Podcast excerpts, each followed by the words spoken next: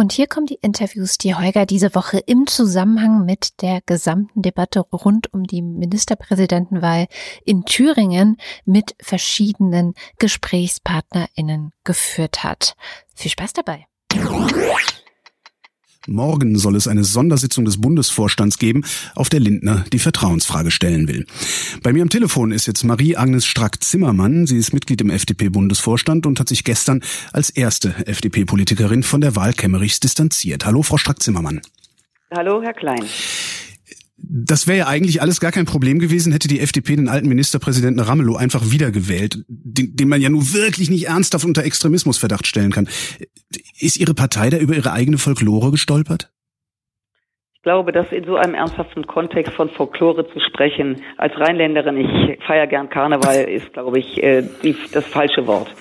Tatsache ist, dass Herr Ramelow in drei Wahlgängen oder in, in, den ersten beiden Wahlgängen eine absolute Mehrheit gebraucht hätte. Die hat er nicht bekommen. Er hat dann auf den dritten Wahlgang gehofft und in diesem Moment ist auch Herr Kemmerich äh, in die Wahl eingetreten. Das ist grundsätzlich von der Verfassung her völlig in Ordnung. Das ist in der Demokratie so, dass auch ein Herr Ramelow muss sich natürlich anderen stellen und da der eine gewinnt oder der andere gewinnt. So ist das. Was an dieser Sache so ernst ist, dass mein Kollege Thomas Kemmerich, den ich lange Jahre kenne, gute Wahlkämpfe gemacht habe und der die FDP-Fraktion wieder reingebracht hat in den Thüringer Landtag, sich spontan mit einer einfachen Mehrheit, also da reicht eine Stimme Mehrheit, mhm. wählen lassen mit den Stimmen der CDU, möchte ich an der Stelle nicht vergessen und eben, wie Sie gerade gesagt haben, mit den Stimmen der AfD. Und genau letzteres ist für mich als Demokratin und als Liberale nicht erträglich und deswegen habe ich umgehend, als ich davon erfuhr, auch meinen Standpunkt klar gemacht. Mit Extremisten und von Extremisten lässt man sich nicht wählen. Man lässt sich auch, wenn die Aussicht, eine interessante Aufgabe zu bekommen, und das ist der Ministerpräsident bestimmt, lässt man sich nicht auf den Thron heben von Extremisten, schon gar nicht von Björn Höcke, einem Faschisten und das hat mich sehr erregt und ich bin erleichtert, dass Thomas Kemmerich diesen Weg rückwärts angelegt hat, nämlich zurückgetreten ist. Aber ein bisschen spät, ne? Wir hätten uns die 24 Stunden sparen können, das kann ich Ihnen sagen. Auch meine Kolleginnen und Kollegen würden Ihnen das sagen. Wenn Sie Kemmerich schon länger kennen, wie konnte ihm das passieren? Wo hat er nicht aufgepasst? Wissen Sie, man kann seinen Hut in den Ring werfen, um auch äh, einzu, sich einzubringen in der Demokratie. Mhm. Das verstehe ich kann auch verstehen, dass man gern Ministerpräsident sein will. Er hätte meines Erachtens, als, als er schien ja überrascht, zumindest die Bilder, mhm. die ich gesehen habe, mhm. sagen, vielen Dank, dass die Mehrheit mich wählt. Ich nehme das Amt aber doch nicht an, mhm. weil ich von einer AfD, die von Herrn Björn Höcke geführt wird, keine Stimmen akzeptiere. Und deswegen nehme ich die Wahl nicht an. Das wäre richtig gewesen. Das hat er nicht gemacht. Und ich bedauere es, weil er damit etwas losgetreten hat, was ja weit über das Thema FDP hinausgeht, mhm. beschädigt nämlich unsere Demokratie dahingehend, dass wir es nicht zulassen dürfen, dass die AfD mit uns Mannekes macht. Denn das war ja ein abgekartetes Spiel von der AfD. Man stellt einen eigenen Kandidaten auf, um im Fußballbild zu sein, schießt den Ball nach vorne, macht dann einen Schritt zurück und alle anderen laufen in das Abseits. Äh, und das ist der AfD geglückt und das ist natürlich unerträglich. Jetzt will Ihr Parteichef Lindner morgen im Parteivorstand die Vertrauensfrage stellen. Wie werden Sie abstimmen? Also erstens mal äh, warte ich jetzt ab, was wir treffen uns um die Mittagszeit. Ich warte also erstmal die Debatte ab und äh, möchte natürlich genau wissen, wie meine Kolleginnen und Kollegen auch, wie was passieren konnte. Ähm, ich war schon erleichtert heute Morgen zu hören, dass äh, Christian Lindner auf dem Weg zu Thomas Kemmerich war, um mit ihm zu sprechen, denn ich glaube, dass Thomas Kemmerich nicht überblickt hat, dass die Situation in Thüringen eben nicht nur in Anführungszeichen eine Frage in Thüringen ist, sondern das, was ganz Deutschland betrifft, dass uns das alle betrifft.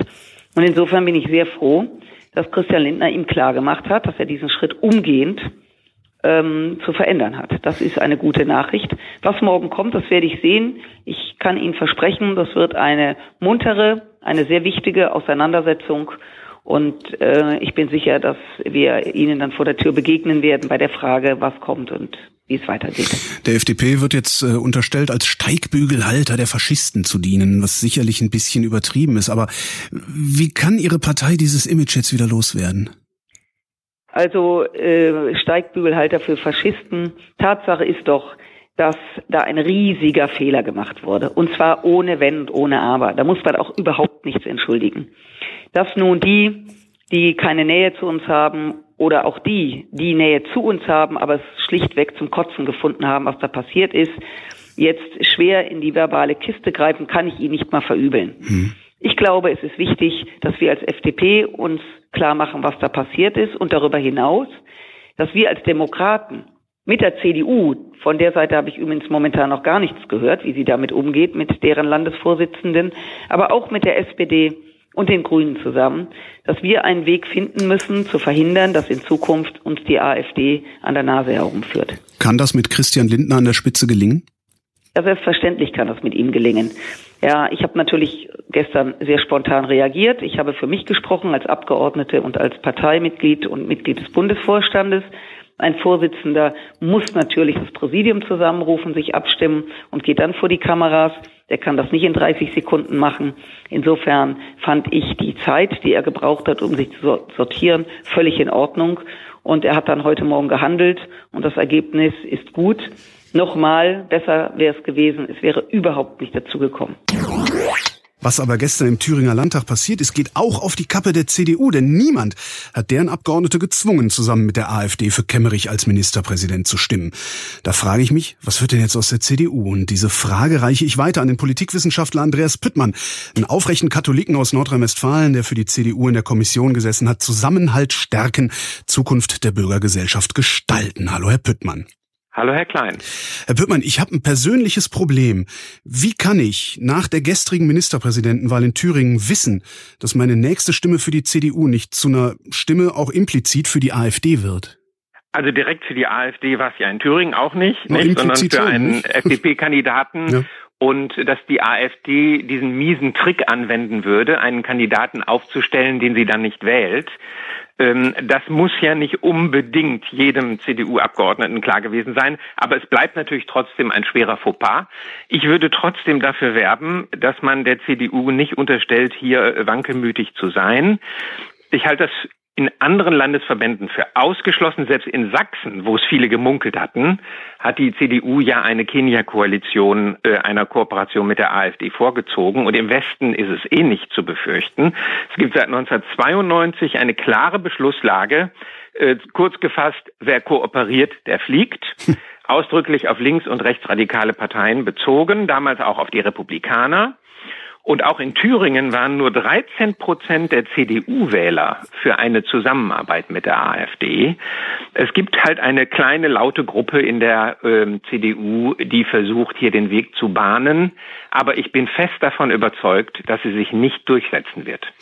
Das ganze Theater hätte ja auch einfach verhindert werden können, wenn eine Handvoll CDU-Abgeordneter für Ramelow gestimmt oder sich enthalten hätte, was eigentlich ganz einfach ist. Und man kann ja auch nicht wirklich Ramelow-Linksextremismus vorwerfen.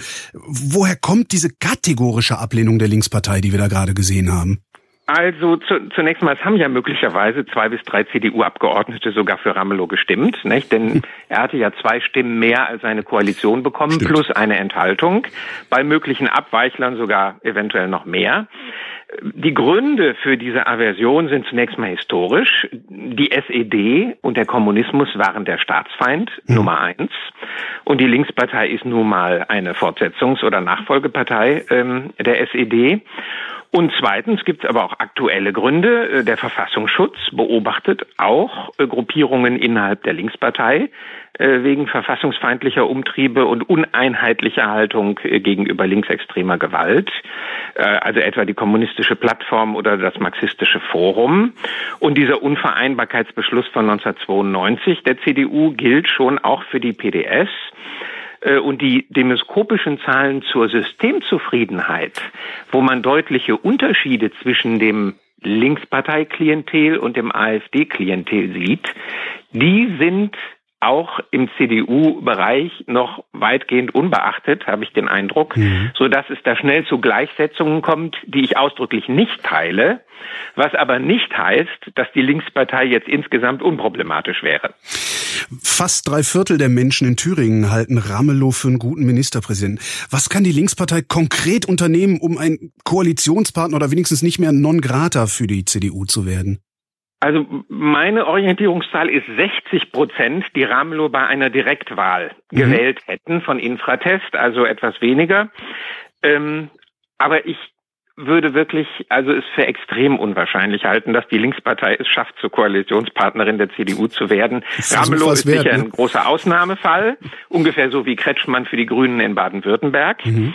Äh, das Problem ist, die Linkspartei müsste sich viel stärker von linksextremen Kräften äh, distanzieren, auch in den eigenen Reihen und auch auf der Straße. Sie müsste in der Außenpolitik sich klar zur EU und zur NATO bekennen. Sie müsste aufhören, in der Russlandpolitik Putins Liebling zu sein, zusammen mit der AfD. Und sie müsste in der Wirtschaftspolitik äh, sich erheblich verändern. Und das kann ich nun wirklich auf absehbare Zeit noch nicht erkennen. Ähm, sie sagten eben Gleichsetzung. Wie lange kann es die CDU sich überhaupt noch leisten an dieser Gleichsetzung? Stichwort Hufeisentheorie. Rechtsextrem ist genauso schlimm wie Linksextrem. Wie lange kann die CDU sich noch leisten, daran festzuhalten? Was denken Sie? Also ich gehöre jetzt nicht zu denen, die immer mit dem Hufeisen wedeln. Mhm. Äh, trotzdem muss ich sagen, es ist ja nicht völlig aus der Luft gegriffen, dass es Berührungspunkte zwischen Extremen gibt. Naja, die einen zünden Menschen an, denken, die anderen zünden Autos an, oder? Äh, nee, aber ich denke zum Beispiel an Herrn Gauland, der in einer Talkshow mit Sandra Maischberger sagt, Frau Wagenknecht hat völlig recht mit allem, was sie gesagt hat. Dann muss man sich doch ein paar Gedanken machen. Ähm, und es, ist, es gibt schon eine gewisse Ähnlichkeit, nämlich in einem kollektivistischen Politikansatz. Mhm. Nicht? Bei den Rechtsradikalen eben völkisch, äh, nicht? aber der individualistisch-freiheitliche Ansatz, ähm, den die bürgerlichen Parteien der Mitte haben, bis in die SPD und die Grünen hinein, äh, der wird eben von einem sozialistischen Modell auch nicht vertreten. Und ich sagte schon, in der Russlandpolitik sind AfD und Linkspartei die Lieblinge Putins. Ähm, also Berührungspunkte gibt es. Ähm, aber ich sehe auch ganz klar die Unterschiede und würde also deswegen auch keine Gleichsetzung vornehmen. Zum Schluss äh, hätte ich gerne noch einen Blick in Ihre persönliche Glaskugel. Ähm, möglicherweise gibt es Neuwahlen in Thüringen. Wie würden die für die CDU ausgehen? Und ich meine das nicht wirklich in Zahlen. Also die CDU würde sicher nicht gewinnen, sondern nach dieser Entgleisung ist wahrscheinlich, dass sie an die Grünen und an die SPD Stimmen verlieren wird. Übrigens haben sogar 35 Prozent der CDU-Wähler in Thüringen gesagt, sie würden in einer Direktwahl für Ramelow stimmen. Es ist also nicht mal ausgeschlossen, dass verärgerte CDU-Wähler äh, jetzt direkt zur Linkspartei gehen. Hm. Die CDU wird also nicht gewinnen. Die FDP wird wahrscheinlich an der 5-Prozent-Hürde scheitern. Und die AfD dürfte ungefähr stabil bleiben, wobei auch von deren Wählern 28 Prozent gesagt haben, sie würden äh, für Ramelow stimmen in einer Direktwahl. Ähm, das heißt also, bei der AfD könnte so ein Nullsummenspiel äh, herauskommen. Äh, sie könnte ein paar Stimmen vielleicht von FDP und CDU-Leuten äh, bekommen, die jetzt enttäuscht sind, dass der Coup gescheitert ist und könnte dafür an die Linke verlieren. Und wie die Stimmung in Erfurt gerade ist, das weiß unser Kollege vom Mitteldeutschen Rundfunk. Hallo, Uli Sondermann-Becker. Ja, hallo zurück. Ähm, gucken wir nochmal auf Kemmerich selbst. Mhm. Hätte er die Wahl gar nicht erst angenommen, wäre er heute der Held. So ist er ja fast schon das Gespött. Äh, was ist Kemmerich für ein Typ, dass ihm dieser Fehler passieren konnte? Also Kemmerich ist Anfang der 90er Jahre, wie so viele andere auch, nach Thüringen gekommen. Er stammt ja ursprünglich aus Aachen, hat sich hier so in diesem, diesem ganzen Treuehand ja äh, Geflecht, ähm, ähm, war als Berater tätig, hat sich da so um, umgeschaut, wo man Geld verdienen kann, hat sich eine Friseurkette zugelegt, äh, die jetzt Masson kennt man vielleicht. Also hat sozusagen in den letzten Jahren äh, durchaus sein Glück gemacht als äh, Unternehmer, hat äh, Geld verdient, ist dann irgendwann mal in die Politik gegangen. Er hat mir mal gesagt, er hätte dieses ganze ganze Nörgeln, äh, das ähm, hätte er einfach satt gehabt. Er hat gesagt, man kann nicht immer nur schimpfen, man muss dann selber auch was tun. Und weil er eben Unternehmer und Wirtschaftskapitän ist, war halt vollkommen klar, dass er zur FDP geht, weil sein Credo ist, dass sozusagen das, äh, das freie Unternehmertum, das soll halt ja unter ordentlich was unternehmen, damit es den Menschen gut geht und es soll dabei eben nicht vom Staat beschränkt werden. Also das ist dieser klassische Wirtschaftsliberalismus, das ist eigentlich so sein Credo. Und er ist eben jemand, der die ähm, äh, Möglichkeiten, die sich ihm bieten, tatsächlich dann auch ergreift. Und das hat er eben gestern getan. Ob das jetzt äh, eingefädelt war oder nicht, oder ob er einfach nur auf die FDP, äh, auf die AfD, Entschuldigung, reingefallen ist, die ja ihren Strohmann-Trick da gemacht hat, mhm. um ihn überhaupt sozusagen in diese Wahl zu bringen. Das werden wir so, ja, im Moment wissen wir es zumindest noch nicht. Aber er ist einfach so, ähm, wie soll man sagen, er ist weniger politisch, vielleicht eher so wie ein Kaufmann, der sagt, hey, das ist eine günstige Gelegenheit, da greife ich zu. Und ähm, dass es jetzt so auch noch so eine zwischenmenschliche, emotionale und so weiter Dimension hat, das hat ihn da vielleicht an der Stelle weniger interessiert. Die FDP-Fraktion will beantragen, den Landtag aufzulösen. Mit welchen Mehrheiten ist das überhaupt möglich? Gar nicht so einfach, weil man schon alleine für den Antrag 30 äh, Stimmen braucht, also ein oh. Drittel der Stimmen im Landtag, genau. Und die FDP hat ja bekanntlicherweise, haben wir jetzt oft genug gesagt, äh, fünf. Also das ist sozusagen die Mindestzahl für eine Fraktion im Landtag. Ja, sie müsste sich Verbündete suchen. Den ein oder anderen Verbündeten gibt es auch, aber dann bei der äh, bei der Abstimmung, da wird es dann ganz schwierig. Da braucht es dann eben ähm, zwei Drittel, eine Zweidrittelmehrheit. Das sind dann tatsächlich 60 Abgeordnete. Und da die AfD und auch die CDU schon mal geäußert hat, dass sie das eigentlich nicht nicht möchten. Auch die Linke sagt jetzt, hey, der soll einfach zurücktreten im Landtag und dann kann sozusagen der Landtag gleich einen neuen Ministerpräsidenten wählen.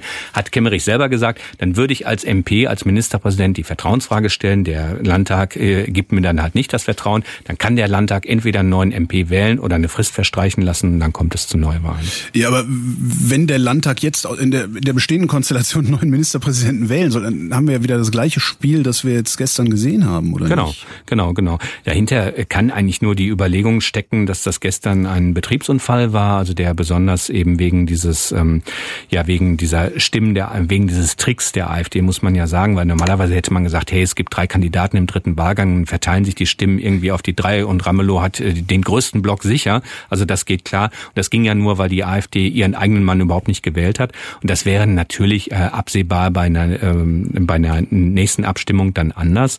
Und das ist äh, wohl so die leise Hoffnung.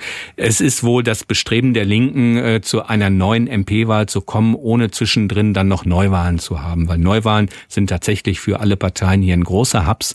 Hängt ja auch damit zusammen, dass die Parteikassen einfach mal leer sind seit dem letzten Landtagswahlkampf. Also da muss erstmal wieder was rein.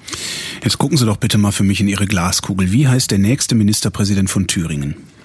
Also im Moment läuft alles wieder auf Bodo Rammele zu, weil, wie gesagt, Rot-Rot-Grün wirklich versucht, auch über diese massiven Forderungen, die da mittlerweile laufen, dass äh, Kemmerich einfach zurücktreten soll, also dass er sich das mit den Neuwahlen sparen soll, ja, ähm, dass dann Bodo Ramelow nochmal ähm, aufgeboten wird. Tatsächlich ist es ja auch ähm, schwer vorstellbar, da jetzt dann äh, nochmal einen neuen Kandidaten aus dem Hut zu zaubern. Wer soll das denn sein? Also Mike Moring ist schwer beschädigt. Da ist die große Frage, ob er den Abend heute in der CDU-Fraktion heile übersteht.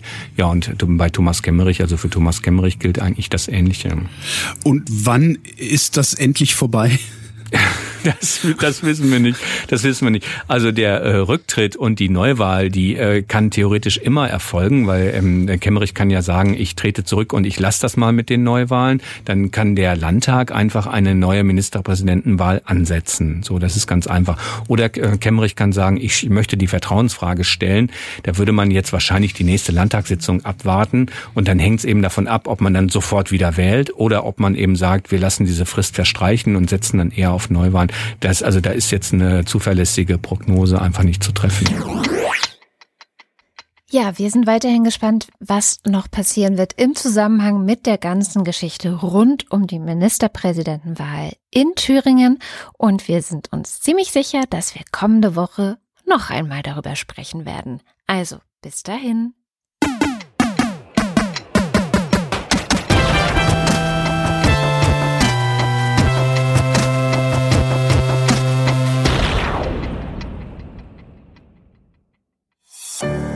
Produktion von Haus 1.